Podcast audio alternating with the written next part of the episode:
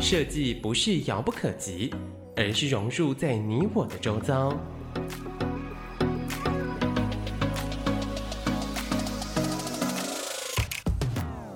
设计台湾，带您认识当代最具代表性的设计。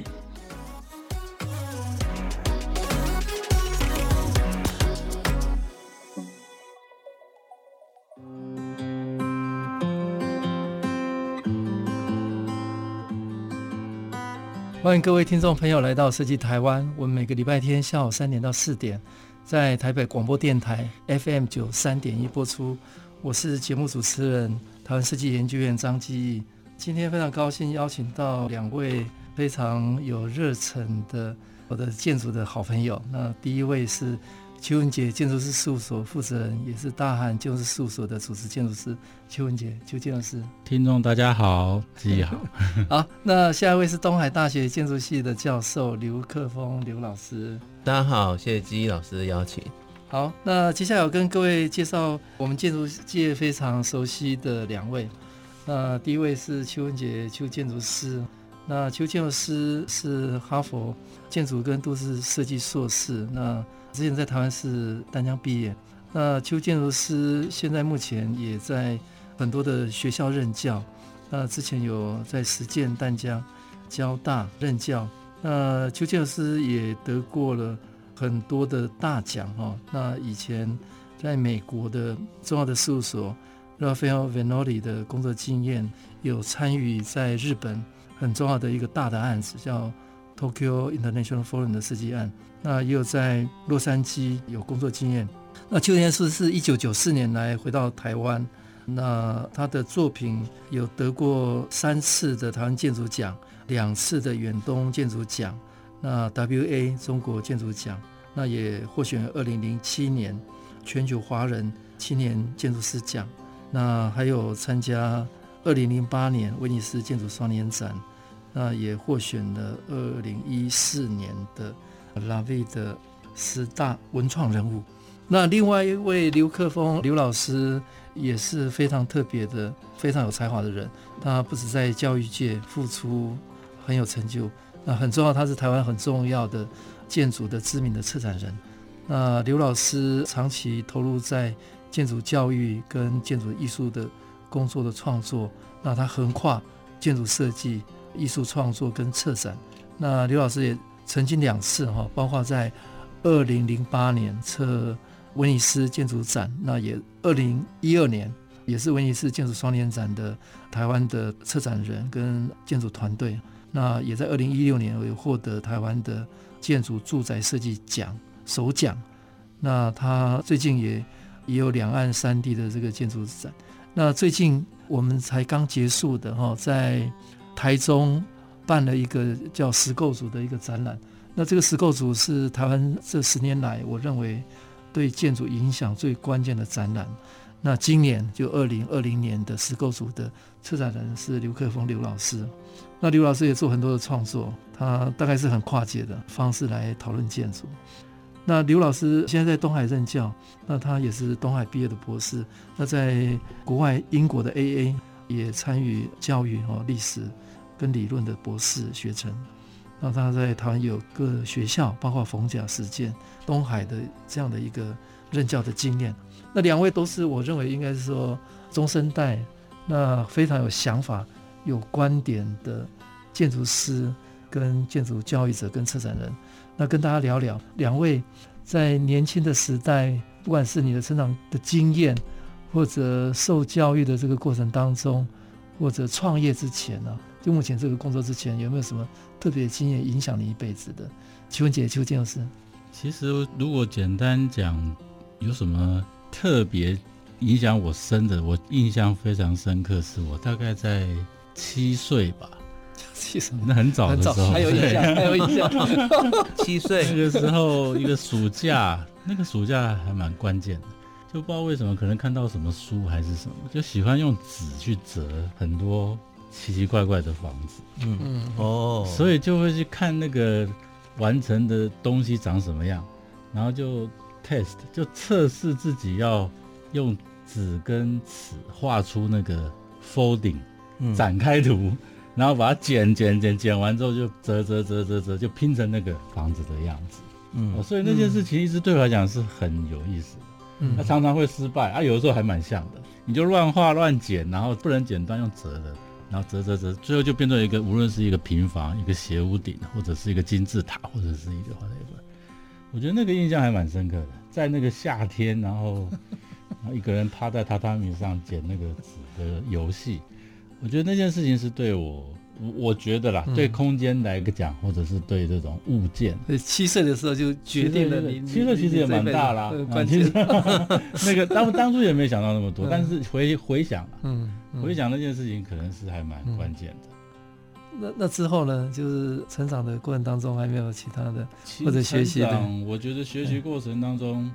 可能要到大学，大学了。对，我们在大学在淡江的时候，对对，基野淡江。对对，我我我我印象，我稍微聊一下，我印象很深刻。是邱文杰建筑师的毕业设计，就像明星出场一样，全系大家围着在观看。哦对对对，就是一个非常有有有想法的的一个设计，大家在在欣赏。哎，这个这个时代有一个非常不一样的观点。嗯，回到这个，就是其实会造成那样的局面。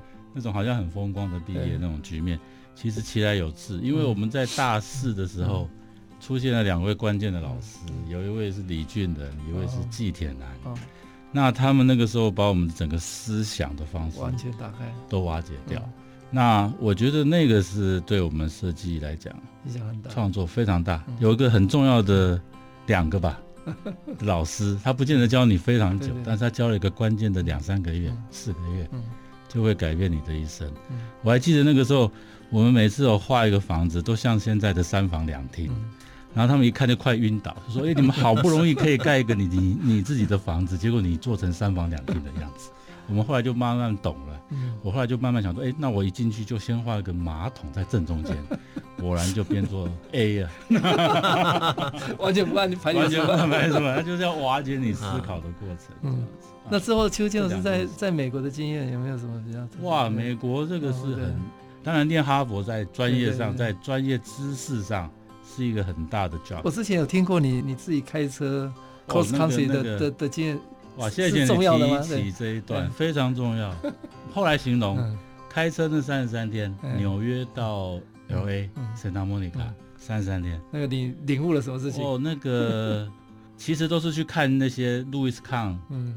Miss 这些大师的经典之作，嗯，可是最后看到这个太平洋，到神南摩尼看到太平洋的时候，脑海里面闪的都不是建筑啊，都是那个 landscape 地景哦，那地景很震撼的。比如说你一个人如果在沙漠，在 Monumental Valley 待到九点，完全没人，天黑到不行，然后最后银河出现的时候，哇，那种就是整个身心都被洗得一干二净，嗯，然后就觉得这个世界应该很简单。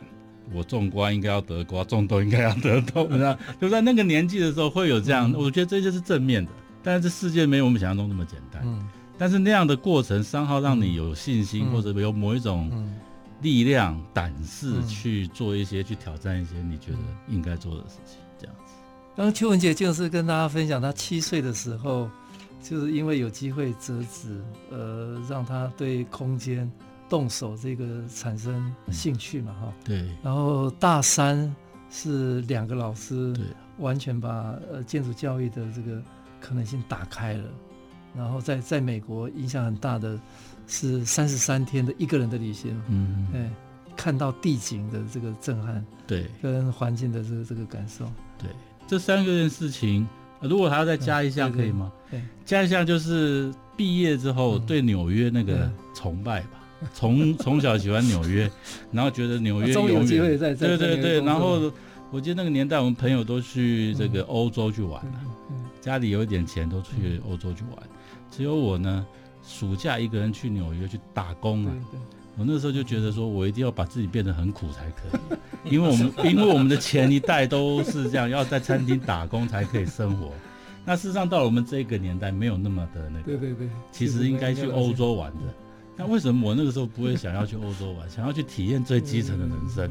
然后做过 delivery boy，做过洗地毯的嘛？可能就是基因里面有某一种想要去了解社会基层的那个那个基因还蛮强大的。但是这个这个工作经验对你后来的创作有有没有什么影响？我不知道，但是？我觉得不是创作，不是创作，创作是刚刚讲的那些、嗯、那一些事。我觉得，比如说我一毕业在外国工作四年，嗯，一回台湾想了老半天，最后就就直接就创业了，胆子还蛮大的。对对对，现在回想起来，就是说，哎，怎么会敢做那样的决定？嗯嗯、就是。所以在美国训练的话，可能是因为一个人在异国吧，嗯、就觉得要要生存、要奋斗或怎么样，嗯、要证明自己是可以的吗？还是怎么样？就是回国，就是、嗯、我觉得是因为有那样的历练，嗯、然后又证明了说应该没有什么，所以呢，所以就创业了。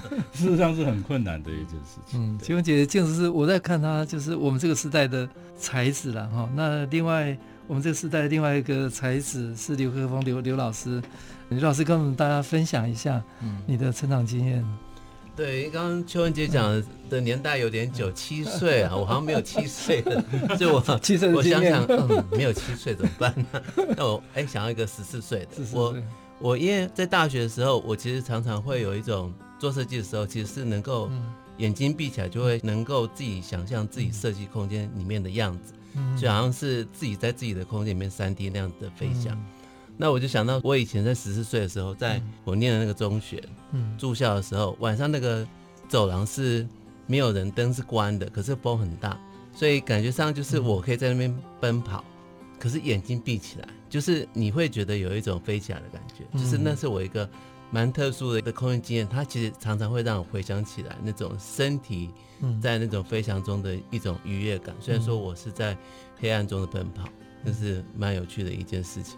然后我自己在后来的经验里面，其实是比较多元的，嗯，比较多兴趣的，嗯，就是其实我很早就很跨域的，嗯，的这样状况，所以我好像小时候就喜欢读诗，嗯，诗词这样的事情，所以从小呃十四岁对空间的想象，以及很小就对诗文学的喜欢嘛，哈，对你对你后来这个专业有。关键的影响，蛮像是一种，就是如果说我们在看空间元素的时候，嗯、有时候我会觉得那个跟字词的安排是有关系的。嗯、那这些东西其实也可以看成是一种空间的元素的一种状态。有文字的安排，嗯，相对的是跟空间的这个安排是有关系的。嗯，好，谢谢刘克宏老师跟大家分享他成长的一个经验，对空间的理解跟想象的影响。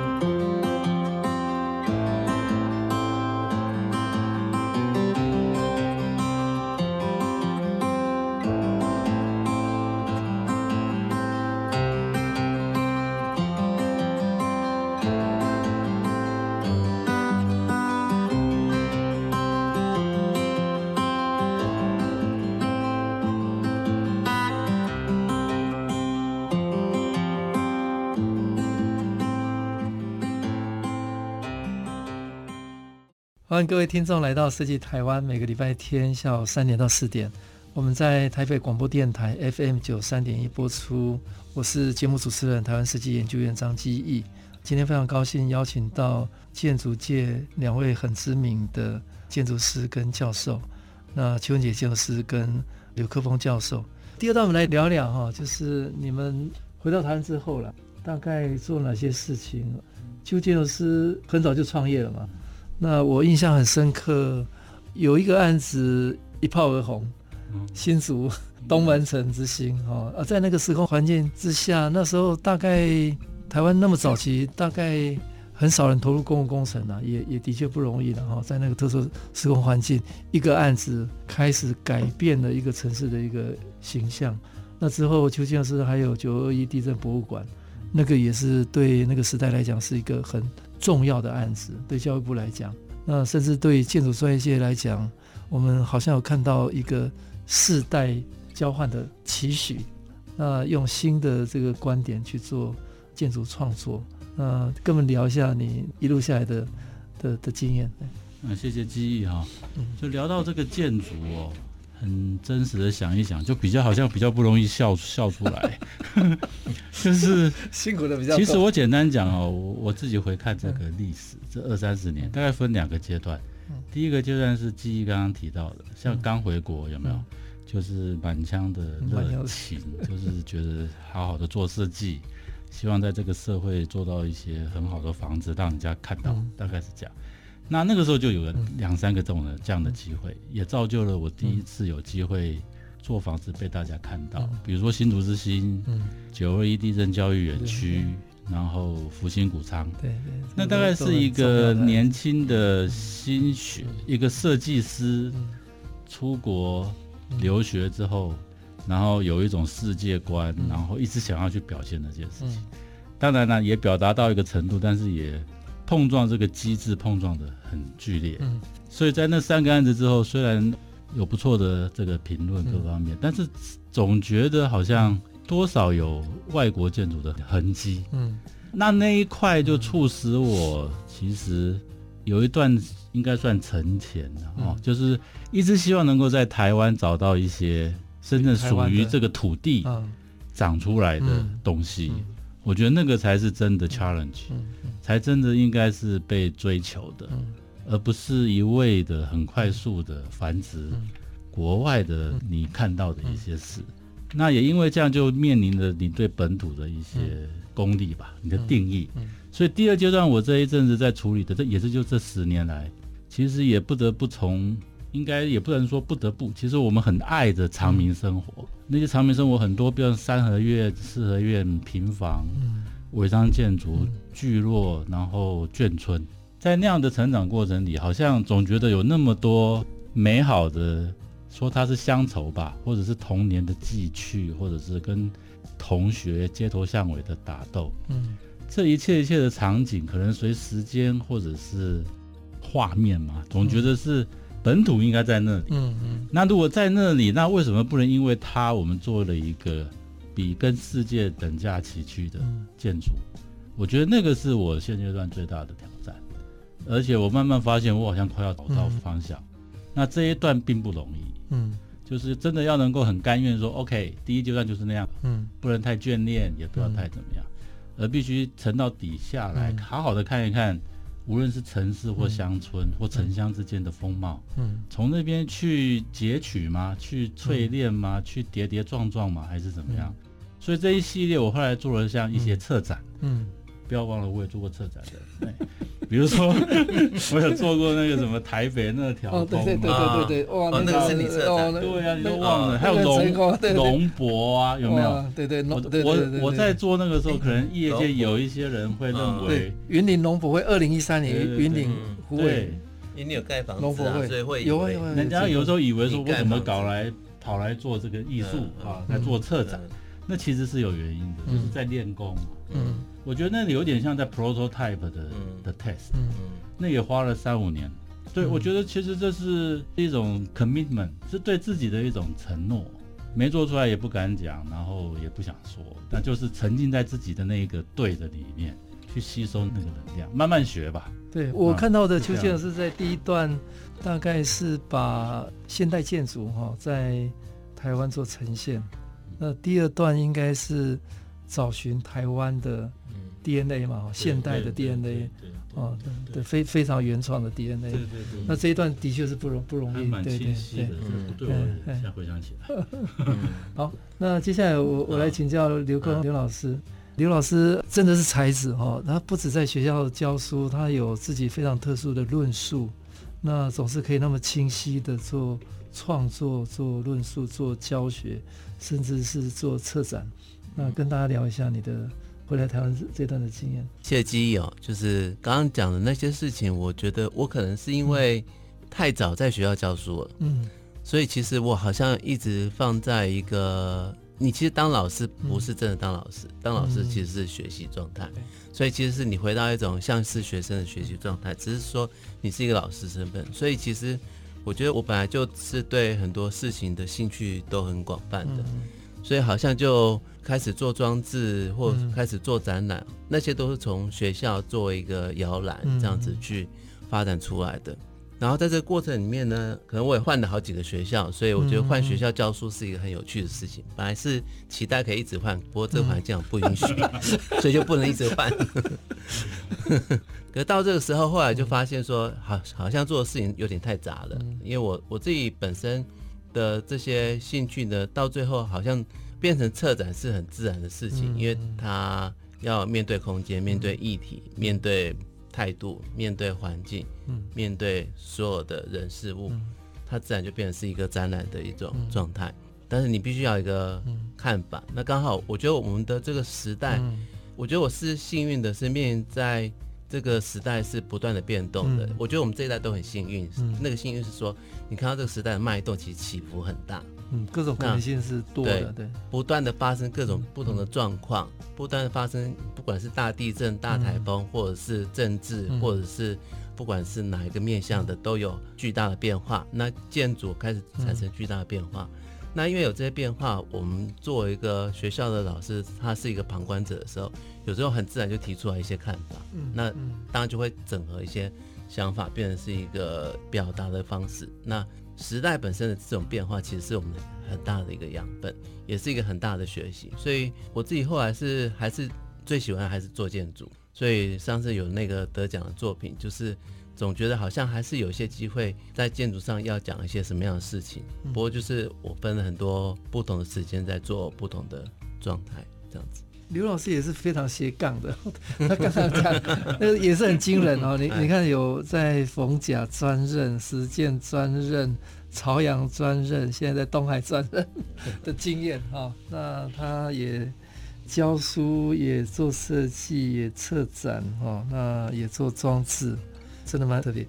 那接下来我请教邱建老师，我们来聊。比较晚期的哈的一些事情，因为我观察邱建老师在最近开始尝试一些比较轻的这个架构，在建构建筑的主体哦。那这个脉络，我从你中间有一段在策展的的时候有有看到看到有些脉络哦，粽子很辛苦，这些看起来像临时的，对，看起来像很轻的，而且在台湾街头巷尾常见的，不管是复挂的这种。构造也好，让它变成一个主体来呈现。嗯，来跟我们聊一下。对啊，这一块确实是一种创作的挣扎。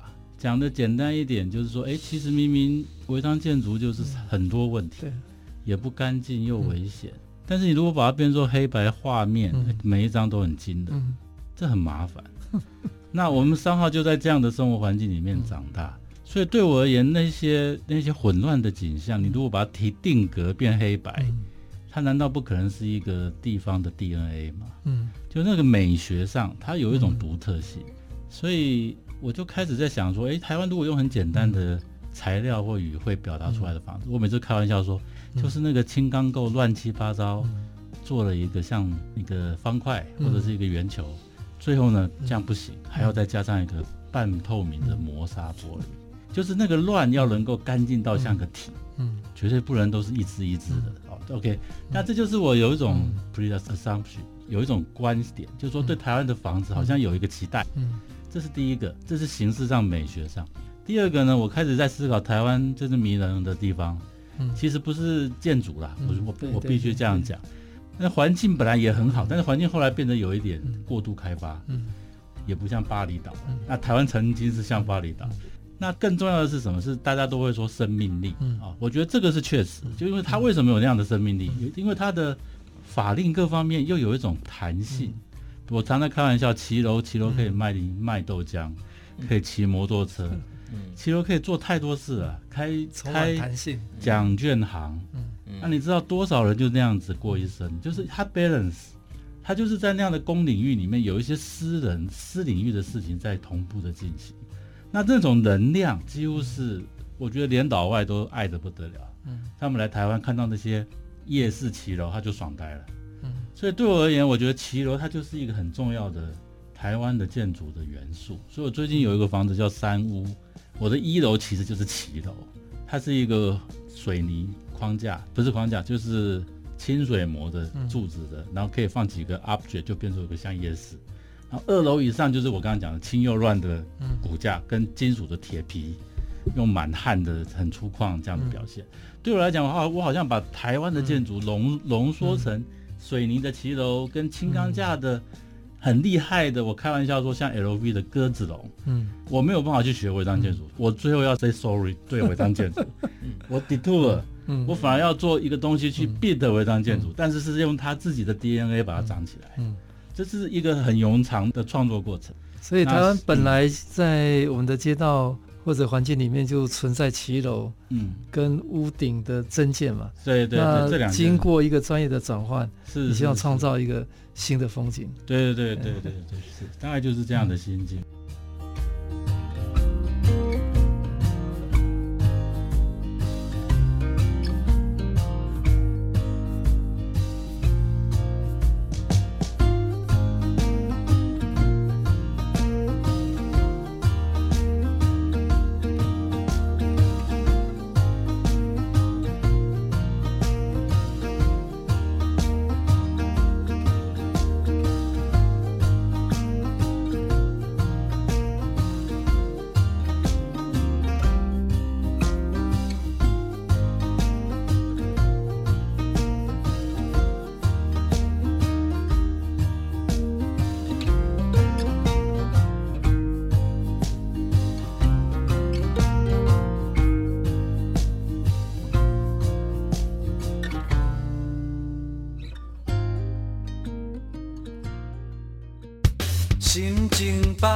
轻松，有音乐陪伴咱每一天，用心关怀身边的人。你的九三点一的台北广播电台。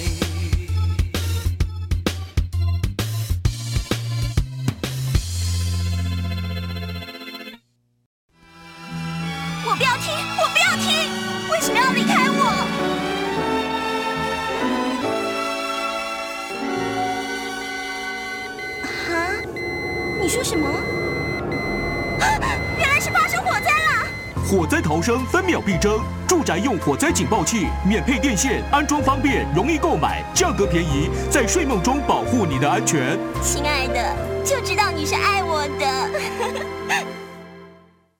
居家用电安全爱租意，防范电器火灾，谨记五步一没有。用电不超过负载，电线不捆绑折损，电源插座不用不插，插头不潮湿污损，电器周围不放可燃物，没有商品安全标章的电器不买不用。家人的生命财产安全靠你我来守护。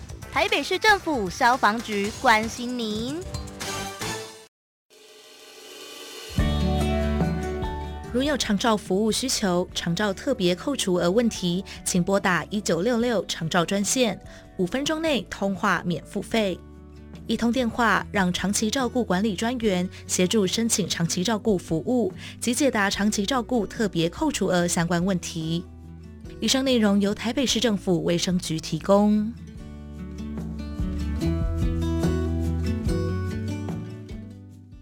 啦啦啦啦啦啦啦啦啦啦！阿比，什么事这么开心啊？闷了这么久，现在疫情趋缓了，当然要赶快玩爆这个夏天，吃遍所有美食啊！哎哎哎，你先冷静下来。虽然国内疫情趋缓了，但是时钟部长还是有提醒我们，防疫新生活的原则还是要好好遵守的。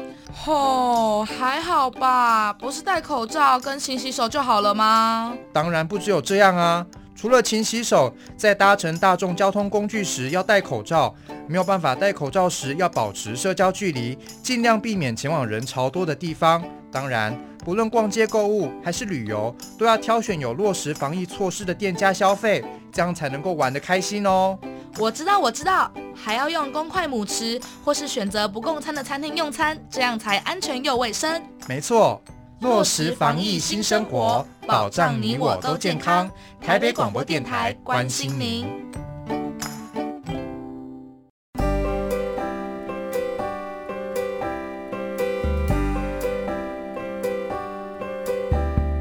台北市政府提醒您：道路上路况多变化，为了你我安全，行车时不超速，不任意变换车道。转弯时请打方向灯，行车保持安全距离，小心大型车转弯内轮差。遵守交通规则，行车多用心，日日平安行。以上内容由台北市政府交通局提供。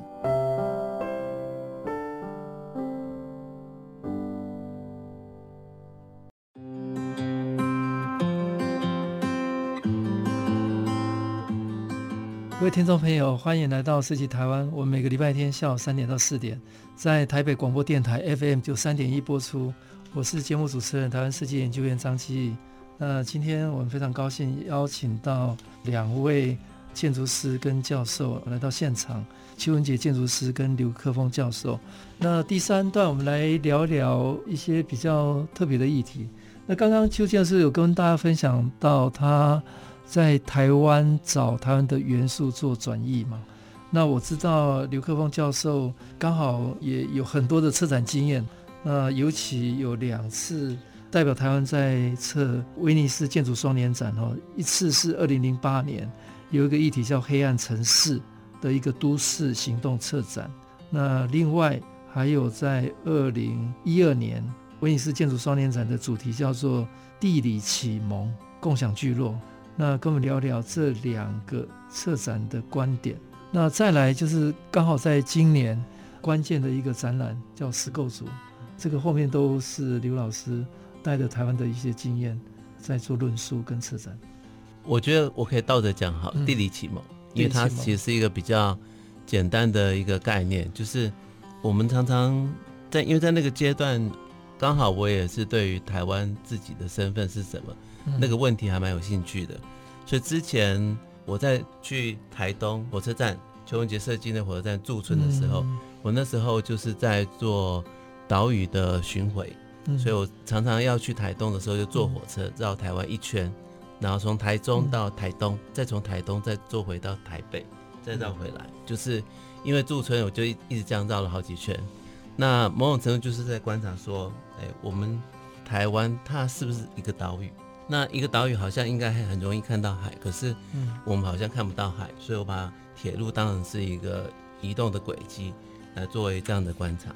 从那个时候开始，台湾这个议题对我来说就觉得还蛮有趣的。那地理启蒙的意思是说，我们到底启蒙是得自于哪里？是得自于你知识的启蒙，像康德他们在说的那些理论跟辩证的事情，还是说？我们其实是在一个受尽了台风、受尽了地震状态下的一个岛屿的地方，所以建筑才长成这个样子。就建筑到底是受了什么样影响，变成那个最后那个结果？那我觉得，呃，文化地理好像是以某一种程度可以提供这样的答案的来源。所以那一次的展览，我就用地理启蒙来作为一个主要的介入的概念。那两次台湾的策展人其实都讨论台湾的议题。那前一个议题本身，黑暗城市主要的概念是说，其实也也跟文化有关，也跟地理有关。因为台湾很热，所以我们常常以前在夏天的时候是在榕树下，晚上的时候吹着凉风在那边聊天，坐在板凳上，那个是一种身体的舒适，跟跟在一个避开白天酷热。的那个状态，所以也是一种生活的状态跟地理的状态结合的一个结果。所以两个事情其实都某种程度在寻找一个如何去看台湾存在的一个位置。那这个是策展人好像必须 要、嗯、要去说这种论述论述的时候所扮演的角色。但是这个之后我就比较没有在做这样的事情，因为好像不用去 替台湾发声的时候，我反而觉得哎，好像可以比较轻松。就是我最近会用电影来作为一个策展的主题。我最近像石构筑，我其实想的也很简单，就是石构组这个展场本身，因为它谈的是台湾最好的建筑的故事。那我我可不可以在展场里面也呈现出来一个，像是那个展场的设计，很像是把房子的碎片散落在各处，而不是展板跟模型，而是应该是有一种空间的经验是。建筑中的建筑的一种概念，去做出这样子的的安排。当然，就作为石构组的一个策展，它蛮重要的一个态度是，什么是下一个阶段的？嗯，下一个阶段的台湾，或者说台湾正在发生的时候，它有没有那种世代交替的浪潮？哎，大师的建筑师的出现，或者说新的年轻的建筑师的的出现，他们是不是可以在这个地方有点交汇？嗯、那我觉得可能是我觉得石构组在这一次可以扮演的一个重要角色。所以我们的这一次的建筑师的一些作品，像丁子他们的个案，其实只有几百万嗯的预算的一个小工程。嗯，那当然也有到很大的、超级大的预算都有。嗯、那当然预算高的是。自然会想象他会把它做得很好，可是我们可以看到年轻建筑师在预算很低，嗯、可他很愿意、很热情的把设计做好之后，嗯、他也好好把一件事情完成。就是这个展里面，我觉得它呈现出来这样子的一种世代交替的状态。嗯，呃，刘坤老师参与两次威尼斯建筑双年展，我观察到的那个是一个在国际上怎么样把台湾的一个建筑论述讲故事。带到世界去做交流，那石构组真的是台湾这几年最最关键的展览，它是在我们土地上真的被盖出来的各种尺度的建筑的过程，它是很扎实的。那这个也也还蛮特别。呃，接下来请教呃邱文杰建筑师，东门城是大概二十年前是一个很特别的案子。那经过二十年，邱文杰建筑师又有机会受邀回。这个城市重新再对他的作品再做再次创作，我想人生没有多少是二十年哦，那这个应该是很特别的经验。那另外一个作品，我们大家也都很关心的是，在台湾的最南端哦的一个山区六龟育幼院了哈。那这个案子非常令人感动，不只是它的主题很特别，邱建筑师跟营造的这个过程的廖明斌的。董事长的构筑的这个过程哦，呃，建造一个属于台湾本土的的一个建筑的范例，这个也很特别，跟大家分享一下。那、嗯、谢谢基毅哈，我想先谈一下东门城，嗯、这确实是很特别的一个事件吧？哈，那回答这个问题，应该也回答到第一个问题，提到说那个时候我提到大概有两个阶段嘛，有一个刚回国，东门城九二一地震博物馆。那个阶段，那后来开始找回来找 DNA 找台湾的，我觉得其实这一次会想回去再出招，很大的一个初衷是想回应当代当代这种，或者是自己也到了五十多岁，有一些生活观、美学观对都市的看法，其实也会改变。那经过这二十年之后，我在观察东门城的时候，我觉得当年尽管得了一堆奖啊，这些事。总觉得还可以更好，而且可以很容易的更好，那为什么不做呢？因为当代的思维啊、哦，我们也是从平常日常在学习。其实现在讲的是减法。嗯，那东门城虽然很现代哈，简单的线条，但其实某一种意识形态上，它还是多的。嗯，还是一个年轻设计师想要去去创作、去发挥的。那。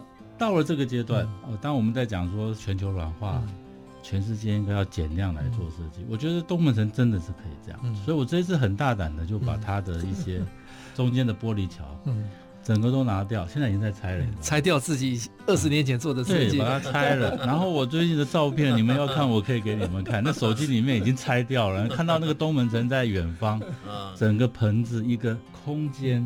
哇，我真的觉得有一点让我想到当年看那个沙克实验室中间那个水流，是一棵树都没有。我们要向路易斯看看齐，那就是场所的永恒。嗯，就把空间留给天吧。年轻建筑师不要再出招了，就是这样子吧。然后因为刚当年拆的时候有留下桥墩呐，对对对，所以那三个桥墩就更天然的，其实有点像罗马的废墟。我们在在罗马到处可见，它就在你的生活的广场出现三个当年的桥墩。那其他就是一个很 open、很 open 的 container，然后在地底下。嗯，那从你看，我们那一年刚回国，从我那个时候看到狮子会的中塔，嗯，蒋公的铜像跟东门城三个这么重要的物件，嗯，我们跟市府的努力把两个迁移了啊，因为那个时候蒋公纪念碑的公园嘛，所以那个时候他的铜像是可以被允许移开，嗯，然后把这个狮子会的中塔好高，比东门城还高啊，把它移开。所以从那样的一个威权的时代到一个民主，到到现在挖到掏空，空的，然后知道说新竹青年都在那边，他们在那边跳街舞啊，他们在地下道镜面不锈钢就在那边跳舞。那我这次呢，把那个镜面不锈钢拉到整个广场，我在想象说哇，好棒哦，他们以后跳的可以更更爽快，然后整个空间更简单。啊，这个是我觉得用减量来呼应当代，是一个还蛮重要的一个的路子，所以就就放胆去做。现在正在施工，希望能够成功。那至于那个六龟幼儿园，十年，十年一个案子，十年也是走过了，真的也是十年。你不要太意外，我的案子通常都十年就是我觉得简单讲一下这个案子，它最它有个很迷人的地方是业主啊。尽管我不我自己不是基督徒，但是我跟那个育幼院他们基督徒，他们是我跟他们现在非常的，我都开玩笑说他像真的像我哥哥，嗯，就这么的心存仁厚，然后传教照顾小孩，从他老杨牧师到他现在，他整个传承。其实那个过程，我都觉得我，我希望这个案子不要做完，这样我就可以，我每两个礼拜就去一次啊，反正就去就聊天吃饭呐、啊，然后建筑就慢慢盖啊。我觉得这个 process 对我来讲已经太重要。建筑我倒是觉得可以，两位期待。我跟廖董上次开玩笑说，我们八月啊要来个建筑人的仲夏夜的 party，要到六龟幼儿园。办这个，等到这个疫疫情应该都缓和的时候，我。们大家办个 party 到那边。也许节目播出的时候，对对对，我们这个节目是七月二十六号播出，对，也许那个时候，对，疫情就缓和了。那那可以先预告一件有趣的事，其实你们在看的，除了六龟那个带小孩、交朋友、传福音这九个字，简直就是就是太太经典的点出了他们生存的力量。那最后就是，如果要谈建筑、看建筑，那一次去，请大家来看一个，两个我认为都算是超级用功的人，嗯、一个是我，一个是廖董，OK，对，然后清水工坊，一个是用设计，一个是用营建，有很大的竞合关系，但是因为都觉得他也在做好事，就是很多挣扎，嗯，然后最后建筑会怎么呈现，请大家拭目以待吧。这样，好，谢谢邱建老师跟大家分享。二十年前的新竹东门城、东门之星，跟二十年后邱建老师又在投入东门之星，那也是另外有一个案子，在高雄的六龟幼儿园花了十年的时间。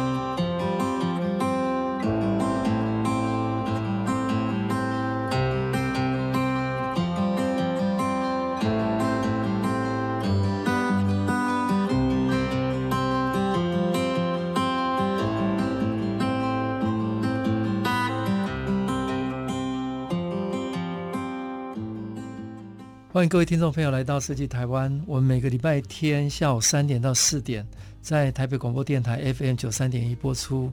我是节目主持人台湾设计研究员张基义。今天非常高兴邀请到邱文杰建筑师还有卢克峰教授来到我们节目哈。那最后一段呢，我们来聊一些比较特别的。刘克峰老师今年策展二零二零的实构组，那里面当然有有非常精彩的建筑作品。很 solid，那但是令大家印象很深刻，他做了一个很特别的问卷，那那个题目出的很特别，那这个一定是很内行的人问的。那我要带邱建老师来问刘老师了，那那个是什么样的一个观点？出了那个问卷，在展场里面，大家呃看了其实都会心一笑，很好奇的。就作为一个策展人，其实我觉得。看建筑展好像很严肃，或者说看图跟看模型，有些人可能不知道怎么看。所以我那时候的想法是说，我要不要替一般的观众提一些问题来问建筑师，也替一般的同学来提一些问题，问问建筑师，哎，到底这些事情是怎么样？但后来就觉得说啊，呃，反正要提提问题，我就提就列了五十个问题，想说，哎，不管是深入的或者是浅出的，不管是。有关的或者是擦边球的，好像它都可以变成是一个让建筑师来回应的问题。那建筑师，当然我们这个时代是很开放的，很多建筑师在脸书上也常谈到一些事情，所以我我觉得就呃有在灵感的时候就可以提一些问题来问建筑师。然后当然很多人一开始其实是我有一次找哈塔来参加我的一个展览的时候。他就说他是被建筑耽误的画家，他可以当画家。我会想说，那什么是被建筑耽误的你自己的那个部分？结果在展览里面，其实我自己没有去统计啊，但是有有观众就也对这样事情都很兴趣。有人去统计说，耽误最多的是烹饪，他们是很 喜欢做菜，就是大家压力太大，喜欢做菜，所以有这种人。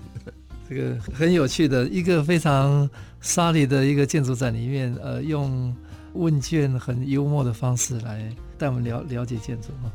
那接下来我来问一下邱文杰建筑师哈，因为我我认识的邱建筑师，我认识他这个过程当中哈，我觉得他有很大的改变。那之前我认识他是非常 dedicated 在专业上非常拼命、非常执着的。那我近期看他。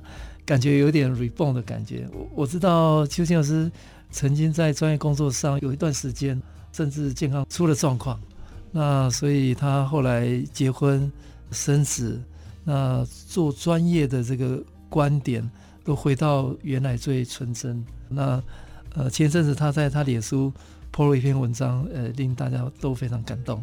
那来跟我们分享一下你你自己这个心路历程。对啊，就是提到谈到这个。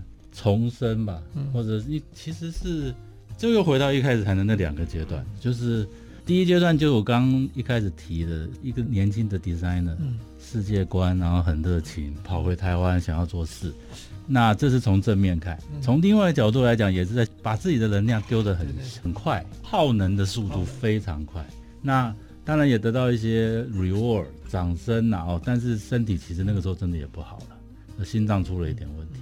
那从那个时候之后就开始在想这件事，就说，诶，以一个建筑师，你到底要盖多少东西？你到底要干嘛？啊，我觉得会更严肃的去面对自己的人生。其实每个人都会，如果说你的你只剩下，你知道没有没有多久，你 你其实就会去想这个问题。那我觉得这个是很真实的问题。那其实从那样的一个比较低潮的人生，要慢慢把自己巩固。身体、心理要巩固起来，然后呢，你也不能说 OK，我什么都不敢做了，这样的人生可能更没意义。对，所以你必须面对这一切，然后找到更重要的事情，而且要很平常心的去做。我觉得还蛮挑战的。它它是一种意志力跟平常心跟企图心平衡的一种极其复杂的一种状态。那所以我常常开玩笑，就是哎呀，其实都不敢盖太多。我我我印象很深刻，那个时候有个逻辑，就是我真的认为在台湾要盖到至少我们自己以为的那个好的建筑，你必须割爱。你如果把它变作是一个 SOP 的 process 的话，它一定会进入一个系统，然后建筑的水准吗？哦，可能就只能到只能到原创性的那一块，一定会 suffer。我那时候很深刻的相信这件事，所以我就问自己：你要盖多还是要盖好？你如果盖好，你没有选择。你必须相信，你只能盖那么多。那至于你说只能盖那么多，你怎么有设计会可以活？那个是秘密，不跟你讲。你知道我的意思吗？就说，但是重点呢，它必须是可以，要够好的话，你要告，你不能盖太多。那这几年其实我稍微就是在，其实在想这些事情，然后希望让自己的人生做的事情能够更精准一点。嗯，所以我会回去做东门城啊。我觉得那个案子不是大小的问题。如果说可以重新定义一个都市空间，让大家更好用，嗯，其实晚上睡觉都会笑啊。啊，这种事你不做，然后呢，你要你要去赚几百万、几千万，那就说话。就是其实你对那个人生的判断价值会开始不一样啊。就怎么利他共生，怎么样更有趣？当然生活也要一定的品质。对，这没有一件事情可以放哦，但是它就是要能够都很平衡的去慢慢的走。而且最有意思的是，也最挑战的是。你可能要相信，你可能真的最后都做不到，但是你还要尽量保持你的快乐，你知道意思吗？但是事实上，我觉得还蛮好的，好像有一些东西慢慢也出来了，那就比较开心吧。希望这条路可以走得更久，啊，希望十年之后可以，二十年之后可以再聊这个。对对对对。我 最后一个议题哈，就是怎么看未来？因为其实不止两位了，我也差不多了，就面临就是已经要跨入六十的这个关卡嘛。哦，对。那虽然现在人是可以工作很久嘛，那所以这个议题，各位有想过你的专业会再去投入，或者会换一种形式去看待这件事情？那或者两位再回来看，你们对年轻的我们的专业者在在台湾这个土地上，是不是有什么建议？或者你对未来的一些观察或者想象？我自己想象中的未来，因为我教书教很久了，嗯、所以我我预计就在两年是真的要退休了，老师的这个身份。可是我对建筑的。的热情是我希望可以变成是真的在做建筑这件事情，对，就开始是比较真的在执行一些比较要做的事情，所以我现在其实也是有一些机会，不管是面对材质上面的挑战，比如说国产材的材料的使用，或者说也有跟廖董合作，还用清水模的方式来盖房子，清水工坊的廖明斌董事长，对对对，那。之前我们有做过一个办公室，嗯，那我觉得都是一个蛮有趣的事情，好，好像它真的变得比较真实，嗯，就是我想要脱离学校了，就是因为学校有点 跟年轻人讲太多了，嗯、然后 那还是自己做好了，讲那么多你就自己做一些东西，那这样可能是一个比较真实的状况。那我想面对这个真实是我的未来，嗯，下一步要走的路，然后我自己也喜欢画画。所以我自己也沉浸在那个画东西的一种墨痕或者是污漏痕的那种状态中的绘画的方式。我也希望这些事情可以持续进行这种实验的的游戏的创作，对，可以做。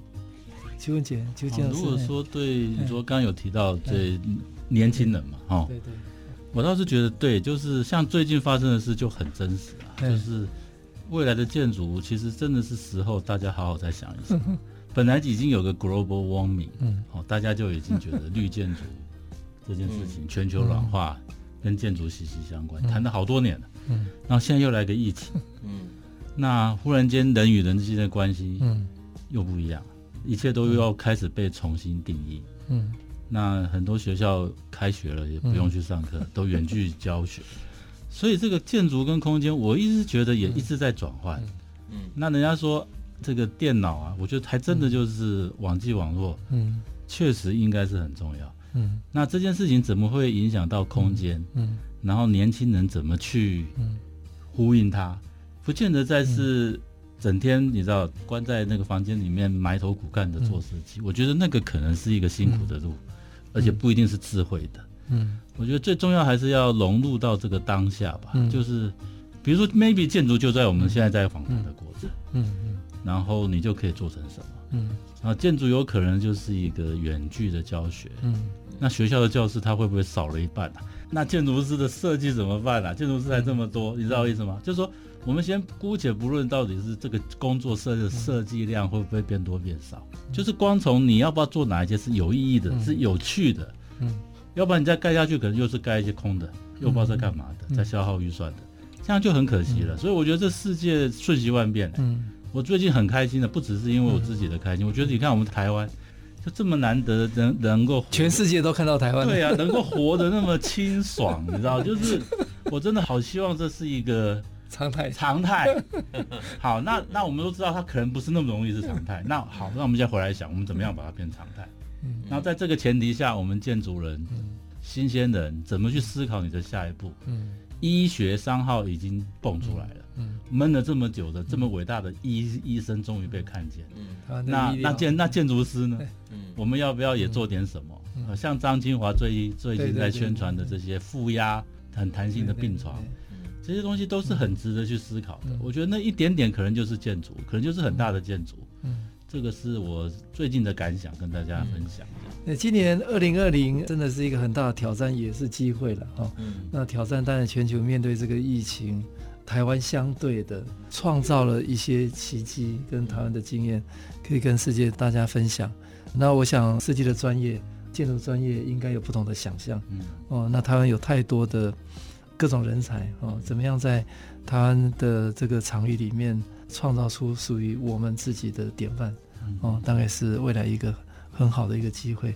那今天非常谢谢两位，我们呃邀请到邱文杰建筑师事务所的负责人邱文杰建筑师，以及东海大学建筑系刘克峰刘教授，跟大家热情的分享，找回建筑的初心。谢谢大家，谢谢，好，谢谢大家。